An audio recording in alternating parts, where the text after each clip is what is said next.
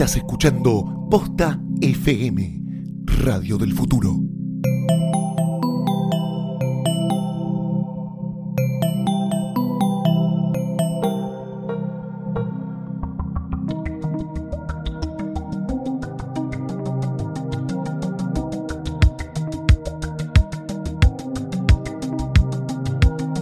Bienvenidos a un nuevo episodio Año Nuevo 2016. Corda Podcast.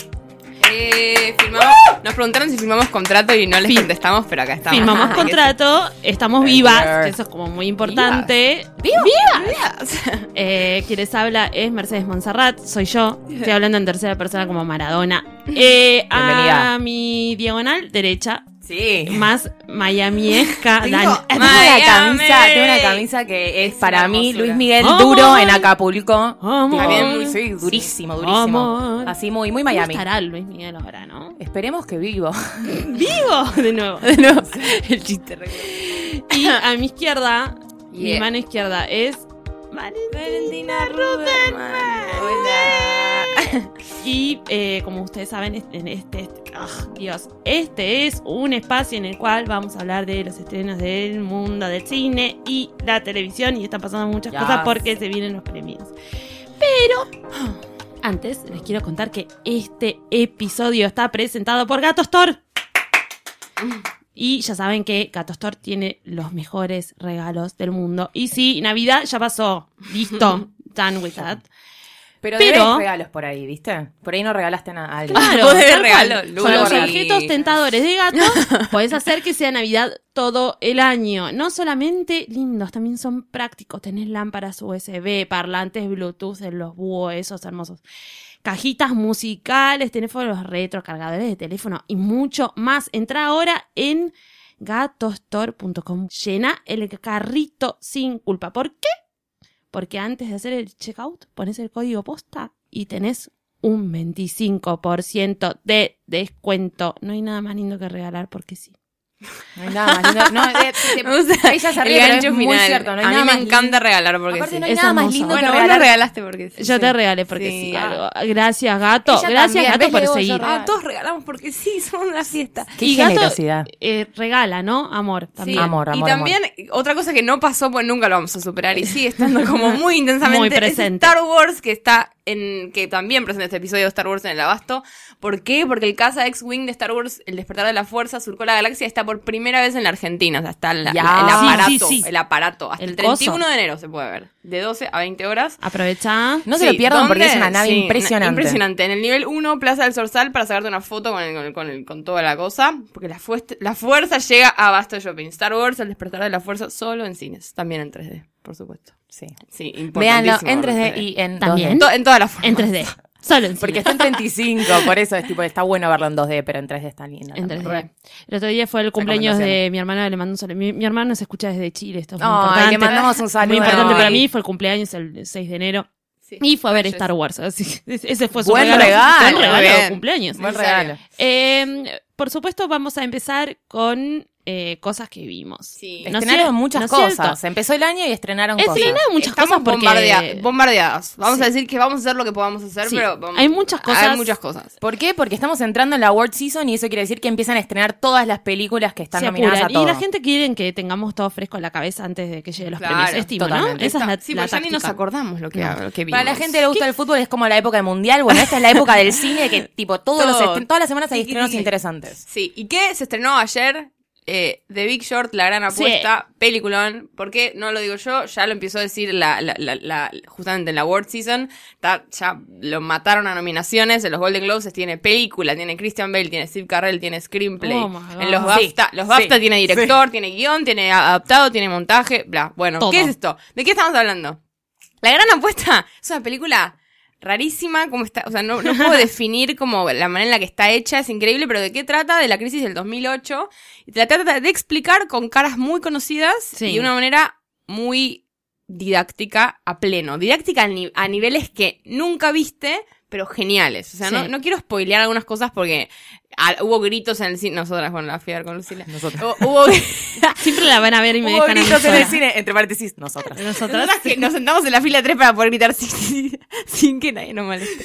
y ponía y molestaba. gritaban Eh, bueno, eso, es... eh, entonces, ¿cómo- ¿qué es lo que pasa? Está, lo que cuenta es la historia de cuatro grupos de personas o, o individuos eh, separados que se empezaron a dar cuenta de, por, de, de que todo iba a colapsar en algún momento. Claro. O sea, porque vieron datos, porque leyeron algo, porque les llegó una, nada, una pista de algo, dijeron, pero pará, esta gente en algún momento va a Gente que la dejar- vio venir. Claro, gente que vio venir el tema de la crisis inmobiliaria, ¿no? Como en algún momento la gente va a dejar de poder pagar esto. Ya de hecho la gente no está pudiendo pagar sus, sus mortgages, o sea, sus... ¿Cómo se dice? Hipotecas. Sí, sus hipotecas. Eh, entonces en algún momento esto no van a poder pagar y todos los que están súper tranca con que están bancando esto van a colapsar. Y si colapsan ellos, colapsan todos. Entonces la película va creciendo a medida de que se van dando cuenta a qué nivel va a colapsar todo, como terminó colapsando. O sea, Sí. bancos quebrando, gente, bueno.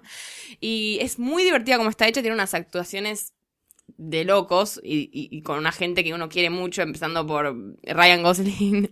Ryan Gosling, Hola. que algo que yo dije Sí, cuando vimos ay, la película es cla- clave. ¿Cómo se lo extraña el chabón? Mal. Pasan dos años que no estrena películas, es- llega a la pantalla La y voz. decís, sí, Sí. necesitábamos a Ryan Sí, Gosling. bebé. Es gracioso, es dinámico, sí, actúa todo, bien. todo. Es, Es espectacular. Es espectacular. Totalmente. ¿Y quién más está? Está Christian Bell, que hace un actor, una actuación increíble. Nunca, nunca no es Fan- un auto. fantástico. No es un siempre personaje hace que impresionante. sí, siempre hace algo como revelador. Actúa, actúa de visco, chicos. Sí, Oh my god. Tipo, tiene un ojo de vidrio y lo actúa. También Es está Steve increíble. Carell, que hace muy bien. Otro Está. Brad Pitt, que es productor de la peli. Mira. Eh, también muy bien. Y... Robert Redford. que está, que básicamente es Robert Redford en ese Sí. momento. Eh, y Ah, hay algunas apariciones muy buenas. Y nada, o sea, es, es- muy divertida. Está hecha, está editada increíble hasta el punto de que a veces paran la, la filmación y miran a cámara y dicen, bueno, en realidad esto no fue tan así en la vida real, pero tranca que vamos a un punto. Que no- todo, todo así, con imágenes locas y Muchos música recursos genial. Mil- distintos. 500 millones de recursos. El que la hizo se llama, el director se llama Adam McKay, que entre un montón de cosas que hizo, hizo... eh, fue guionista en Sat- en Saturday Night Live, por ejemplo. Fue guionista en Anchorman, como en una, unas pelis de comedia que decís cuando, cuando las, las ves y dices, ah, tiene sentido. Claro. Como de dónde salió esto. Bueno, un poco de eso. Tiene mucho humor y mucho de, de esto que realmente te vas a ir como más educado al respecto. De hecho, al principio de la película dice, ya sé que vos tenés un discursito armado de que entendés cómo fue toda esta debacle, pero nosotros te lo vamos a explicar como para que sea en serio cómo fue.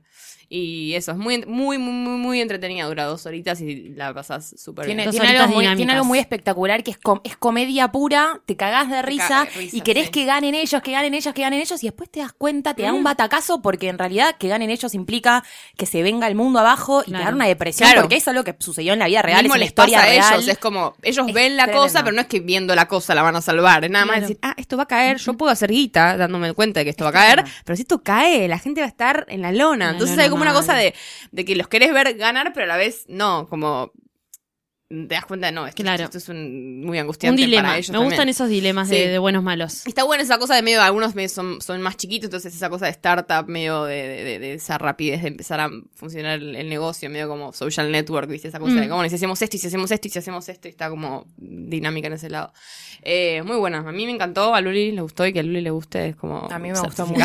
Me gustó mucho, mucho al punto que hace mucho que no veía una película con tantos recursos, Sí. con tanta comedia, Yo no- drama, eh, todo No, y junto. aparte que con es mi- ese creo que es cast, mi realmente, preferida, creo que es mi tipo, preferida hacer una- por ahora. Sí. Es Hacer mi una cagada con ese cast es, eh, ¿Cuántas es de hijo de Valerias? puta. No, como, como ocho. ¿Ocho de Como diez? Ocho de diez. como Sí, ocho como Valerias, es Ocho. Valerias Sí, es un sí, montón. un montón. Yo trabajé en medio de, en medio de la crisis, de esta crisis del 2008, trabajaba con, con realtors. Que, Mirá. que tra- sí, ¿Y? no, Veían- un loco, bien. no, horrible. Tra- trabajaba también con gente que estaba vendiendo su casa, que estaba vendiendo su casa que estaba en foreclosure. Que, Terrible. Sí, No, muy terrible. duro, fue muy duro, así que me interesa verla, la voy a ir a ver. ¿Y tú qué viste en Mercedes? Yo vi algo de lo que está hablando todo el mundo. eh, y, y está hablando todo el mundo porque es fascinante. Un estreno de Netflix, amigos del alma, Making a Murderer. Que yo le digo Making a Mamader. Em, Porque nunca, Una nunca no le mamadera. cambias el Bueno, nombre. nunca no. Siempre, no, apa- aparte es como Making a Murder. La ves mucho tiempo. A ver, vamos a contar un Dale. poco de qué se trata. Está filmada en 10 años y es la historia de un tipo que se llama Steven Avery. Este tipo, Steven Avery, estuvo 18 años en cárcel por un crimen que no cometió. Que era un intento de violación o una violación a una mina. Eh, Steven Avery y toda su familia eh, están, viven en un pueblito en Estados Unidos y tienen, son los dueños de eh, estos que tienen cosas de autos, ¿viste? Estos terrenos que están todos los autos Sí, desarmados. Bueno, De- autoparte, son rednecks, los Sí, llamados rednecks, que, es así, pues son los como rednecks originales y es un pueblo que es de, de rednecks. Este tipo fue mm, como, el- eh, lo tenían el tiro en la frente, el, sí, la policía lo tenía como muy, lo tenían a toda la familia en realidad como muy en, en la vista, porque dicen que son unos cabezas, básicamente.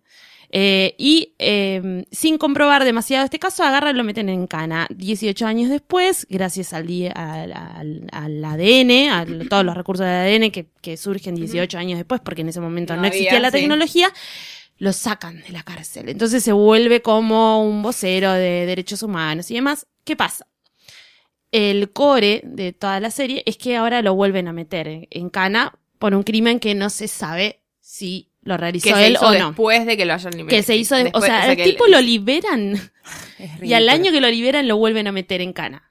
¿Y por- supuestamente pasó en ese año o pasó antes? Lo- no, no, lo- no. Pasó mientras él estuvo, mientras él estuvo libre. Después Ah, de estos ese- 18 ok. años. O sea, en, en este periodo. Sí. Entonces, eh, toda la, todo, digamos, son 10 capítulos, me parece 10 o 12 capítulos, donde te muestran, van mostrando si, eh, si es, eh, si es, eh, o sea, si es la policía que lo tiene a él en la mira y lo quiere eh, marcar como un asesino, Hmm. o si en realidad él cometió el- este, este asesinato, que es el, el asesinato a una, a una mujer que se llama Teresa Holbach.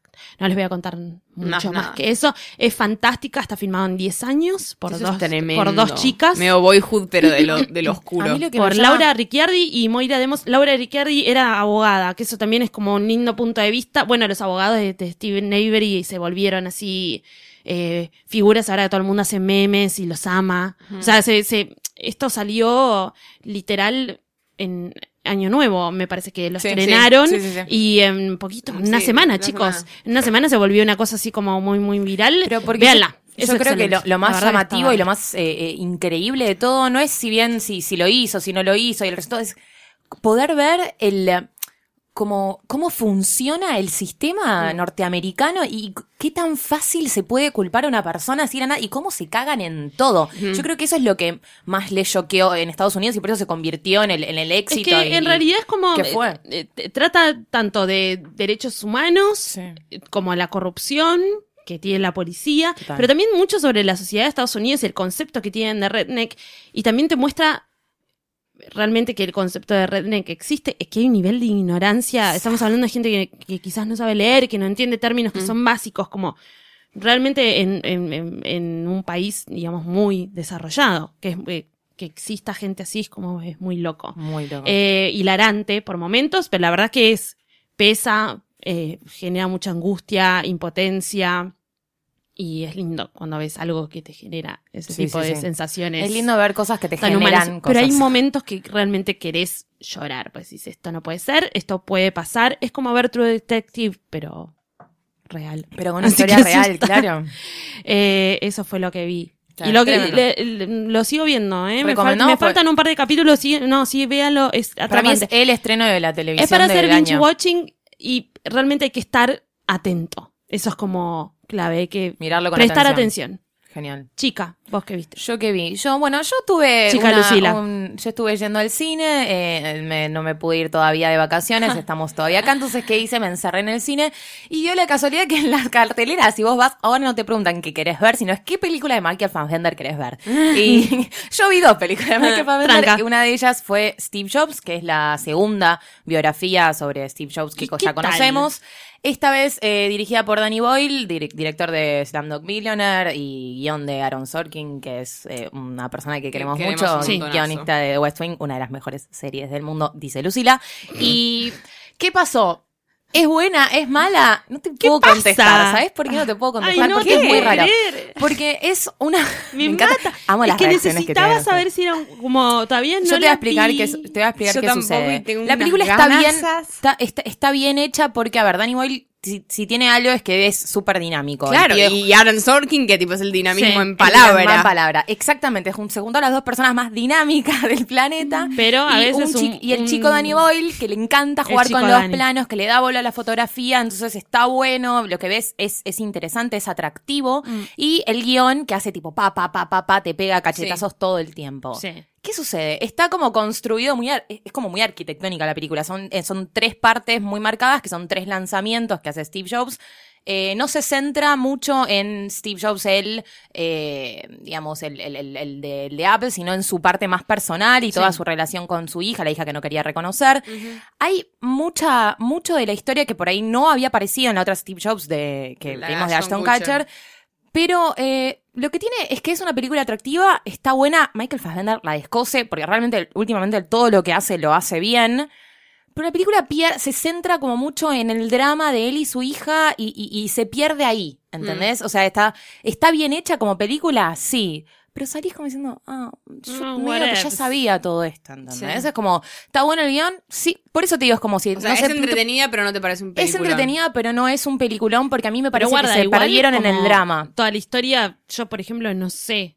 Bueno, se nunca- centra mucho, claro, si se, centra mucho en ahí, la parte personal. Te explican muy por, e, por, por Es encima. que ya la los- historia de cómo se hizo Apple Por se eso, hizo tantas está, veces, es sí, como basta. sí. Por eso está buena también que se hayan centrado en otra Claro. cosa. De Pero todos capaz no modos, valía tanto la pena esa cosa en la que La se historia no era tan se, atractiva. pier- se pierden en, el, en, el- en ese pequeño drama que ellos quieren hacer como un gran drama y realmente no era tan interesante. Pero la película es, es, es entretenida, está bien hecha, es, es moderna, es muy moderna. Hay planos como cortados, hay, hay eh, palabras volando en el, en el eh, así como a través de las caras de las personas. Es como, Mm. es es súper, súper, súper rápida porque te digo, tiene estas, estas tres estructuras que van yendo y viniendo todo el tiempo eh, de, de los tres lanzamientos, ¿no? Que cuenta como la historia un poco de él.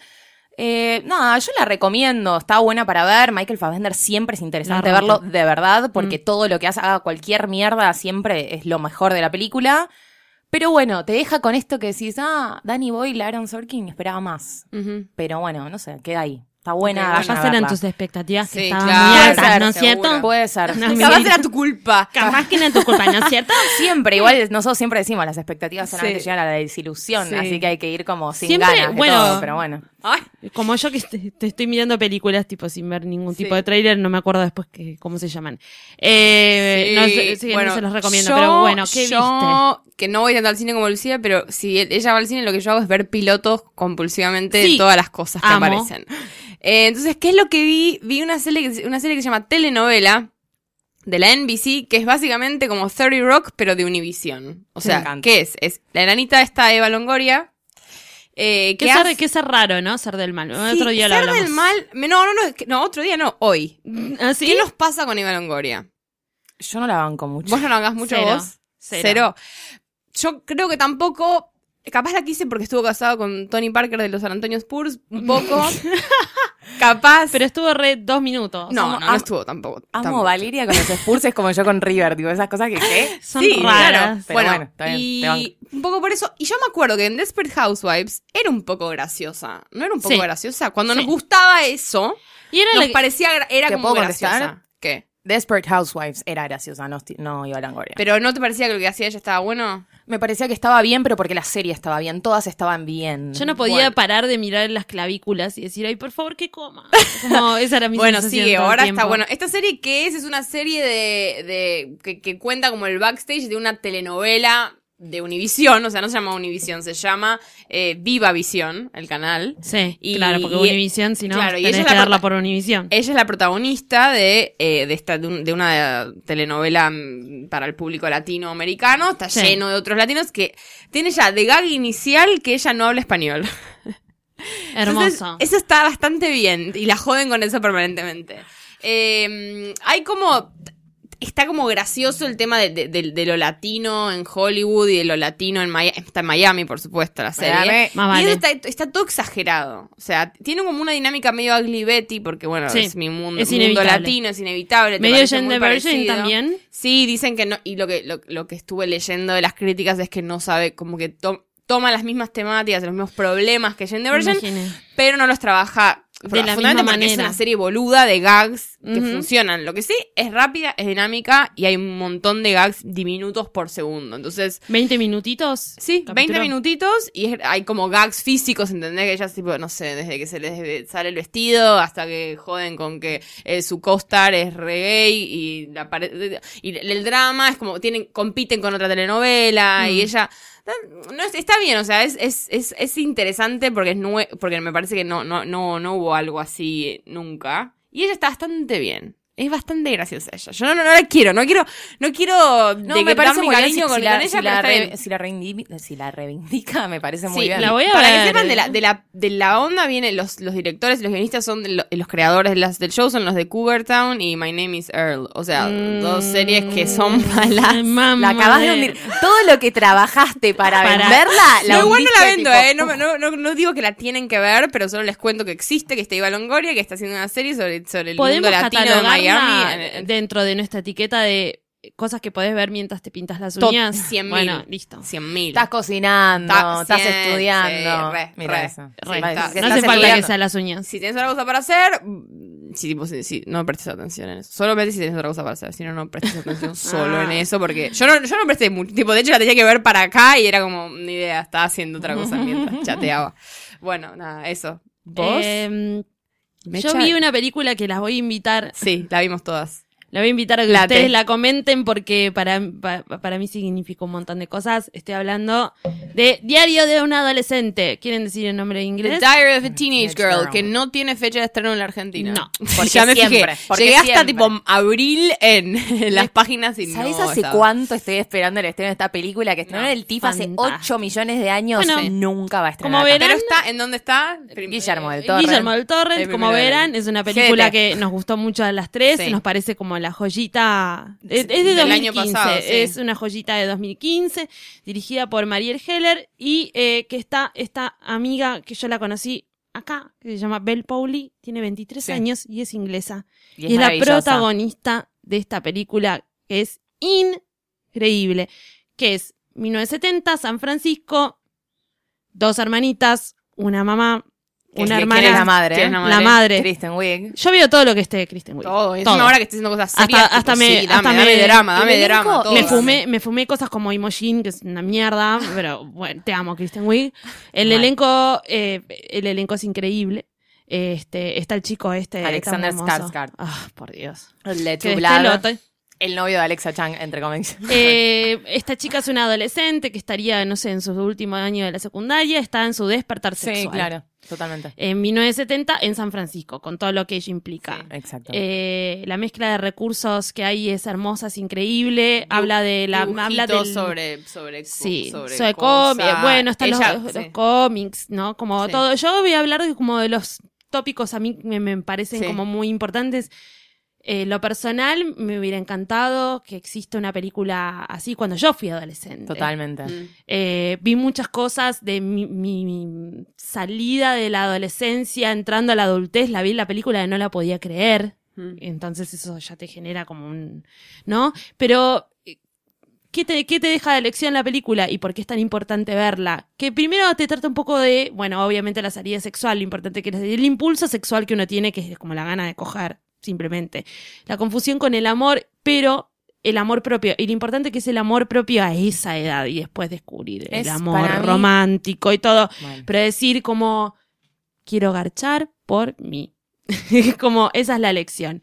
Y te lo explica de una manera hermosa, con, con una estética bella, con una, actua- es una actuación de ella que es Maravillosa. espeluznante. Sí, sí, ganó muchos premios en los en, el TIFF. Hay que remarcar también que es como, es, es muy loco que es una chica que es, eh, es muy particular, tiene una carita y un cuerpo muy, muy, eh, muy raro y todo, y aún así la ves hermosa. Es hermosa. en las escenas así sensuales y sexuales, es como, pa, bella, Es una película, explosión. es una película de- muy real. Sí. Sí, Es muy real. Yo re- creo muy que real y muy hermosa. de- esta tiene algo oscuro, o sea, digamos, no es Sí. que eh, cuando, cuando yo la estuve viendo, que le estuve comentando a gente, che, estoy viendo una película sobre un adolescente de los 70, era como, ah, ¿qué? Tipo, otra Juno, como, no, no, no. No, no, no.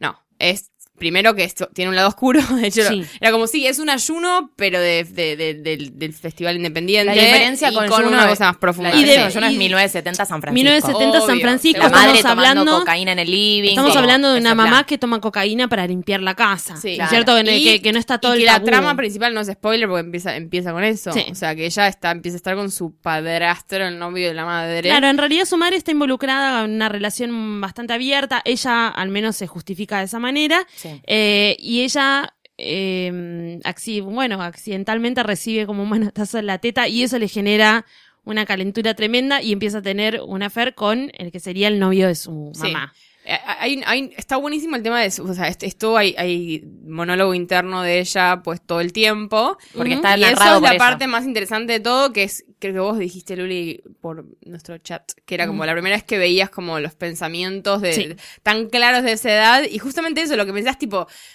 esa cosa de I just had sex, como Sí. la cosa tipo, que ahora cambió todo. Cambió todo. Me veré ¿Cómo? distinta. Como me veré la gente sabrá la que gente acabo de coger la gente lo nota y todo, sacame todo una ese universo foto, está sacame re una bien. foto que acabo de tener sexo, comparando su cara. A mí me parece que, eh, si bien hay- es, es como un género, ¿no? En sí, las películas de coming out of age, ¿no? Como esto de, de salir de la adolescencia.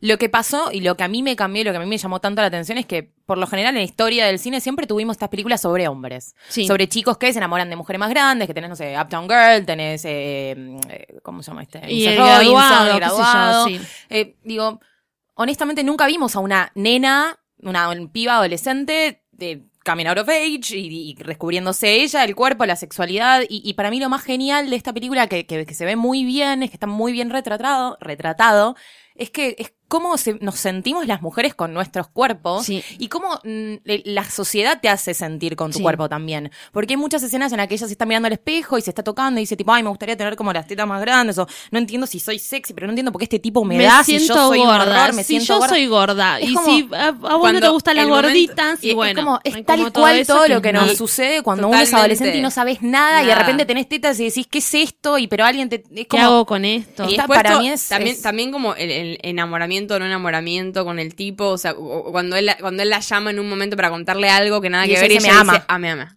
Y es re, porque es verdad igual, porque el tipo no le mostraba signos Claro. hasta que le mostró eso y ella se dio cuenta y dijo, listo, ya.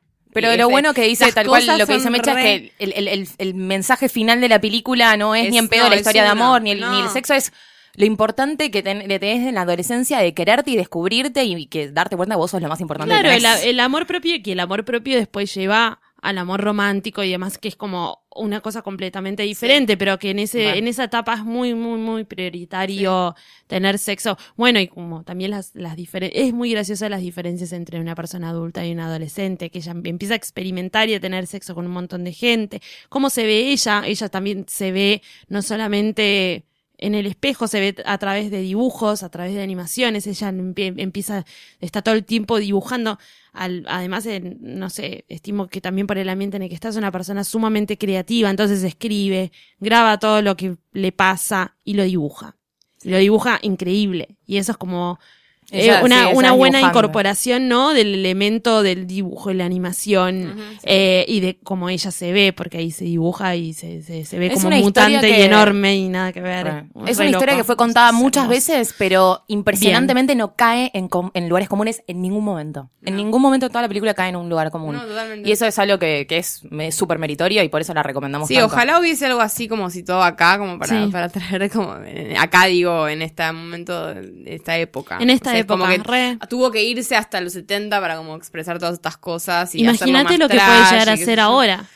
Sí. Un quilombo. Sí, Quilombo. mal, ¿no? Un quilombo. Una piba de 15 Con años a redes- esta con altura redes con, Las redes sociales, con porque la piba lo graba todo en el grabador como... Con los cartitas, claro. Sí, no, nada que ver. No, No, pero la recomendamos mucho. De Diary of a Teenage Sí, Girl, no, realmente Guillermo del Torrent. Son está. ese tipo de películas que, que creemos que son esenciales para la vida. Medio que tenés que verla porque tenés que verla y saber qué pasa eso. Te puede hasta ayudar a entender a mujeres. Sin no dudas. sé. Sí, Sin re, totalmente. Luli. Yo, Luli. yo vi otra cosa, como ya les conté. De ¿Qué, otra, ¿Qué otra película de Michael Fassbender vi? Vi Macbeth.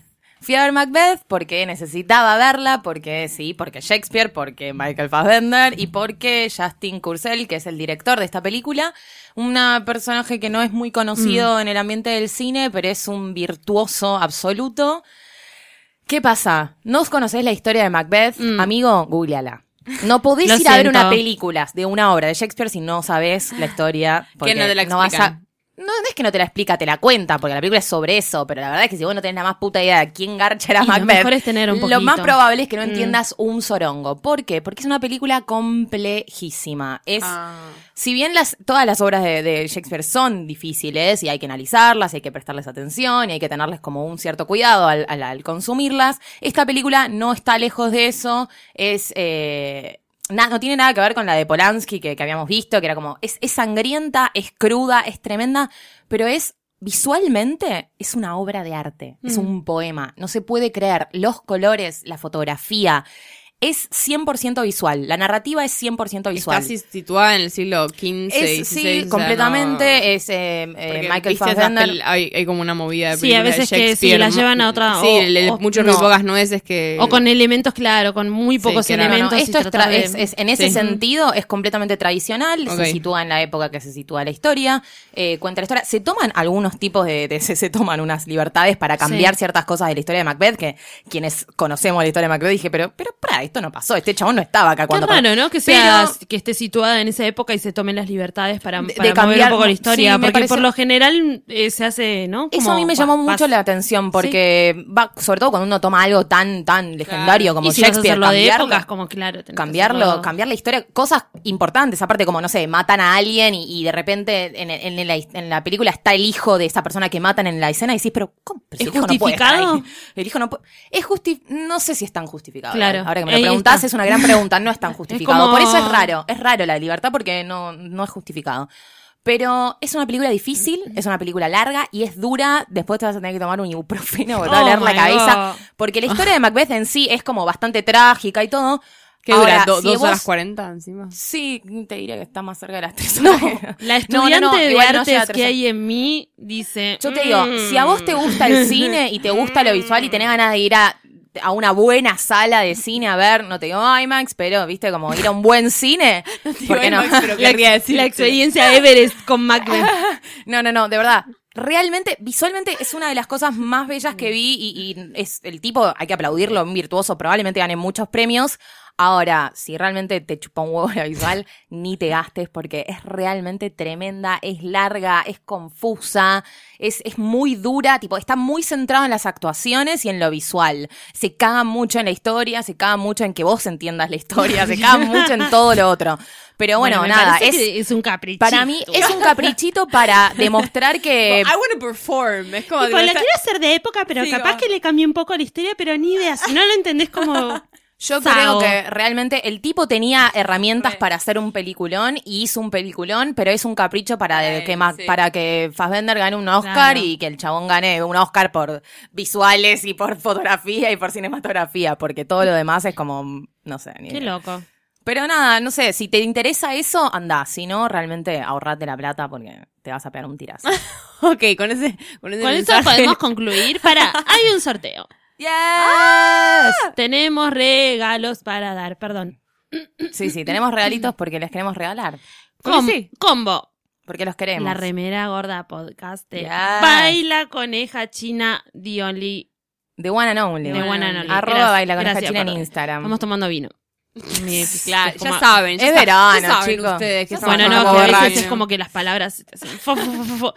Y eh, tenemos Avengers Ya. para darles.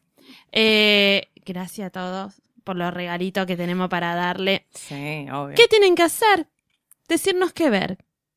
Nos No, tienen sí, que ma- eso. mandar a ver algo. Nos mandan a ver algo. Lo que nosotros elijamos para ver es, Es el el ganador. ganador. Mira qué fácil. ¿Cómo haces para mandarnos a ver algo o para dejarnos un mensaje de amor, De amor, o, para O pre- no, consultarnos algo de tu vida o para decirnos que, que no Ha sé, pasado. capaz querés comer Nos han algo y no sabes nos a dónde ir? todo. Nos han Todo mandado eso nos ha muchos, pasado. muchos mails en, en- durante este que responder. tiempo que nos Sí, tenemos que tuvimos. responder. No respondimos porque nos tomamos medio unas pequeñas semanas de vacaciones. vacaciones. Pero leímos los mails y son muy hermosos. Mucho muy amor. hermosos, los queremos mucho. De verdad nos encanta que nos escriban. Escríbanos, por favor. Escríbanos por lo que sea, pero por supuesto si quieren participar, pero que no sea como la única razón. Capaz no quieren participar y nos quieren escribir, nos pueden hacer eh, vuestras consultas a gordapodcast.posta.fm y también pueden escribirnos al hashtag gordapodcast. Yes. Si nos escriben eh, al mail, está bueno también que dejen como su usuario de Twitter y eso, porque capaz Sí, así a después les veces así respondemos. les respondemos y sabemos y, y- ¿Quiénes y no sé, son? Sí. y estamos comunicados como por todas las vías. Eh, también están nuestras cuentas de Twitter, también pueden escribirnos ahí, ya saben cuáles son. Dicho esto, Dicho esto. podemos cerrar este Yes. episodio de Gorda Podcast, que estuvo tan hermoso. El Hermoso. primero del 2016 y vamos a ver un montón de cosas. Te Sí. quiero agradecer, Lucila Farret, Yo a vos, Mercedes Monserrat. por tus ojos, tu análisis y por favor. Chica Valentina, Sí. lo mejor para vos. en este Te 2016. deseamos lo mejor. Te deseamos lo mejor. Gracias. Gracias. En este Mercurio retrógrado, lo mejor para todos. Ay, chicos, por favor, sí, no se peleen. Eh, Bueno, recomendación de Gorda Podcast, traten de no pelearse y como tómense todo con calma. Todo Ojo calma, todo con- calma, chicos. Esperen hasta fines de enero. tómense Ese un- es el mensaje. Ojo con Mercurio retrógrado. Ojo, tómense ojo. un vino antes. No piensen- hagan decisiones este mes No, porque no, se complica piénsenlo, todo. piénsenlo un poco antes. Yo soy Mercedes Monserrat y ¿saben qué? Nos escuchamos la semana que viene. Bye. Adiós.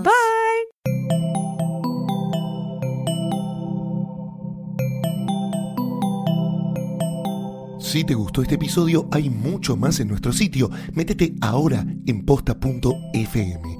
También puedes llevarnos en tu teléfono. Busca Posta FM en las tiendas online de Android y Apple.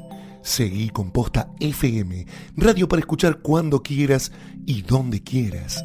Posta.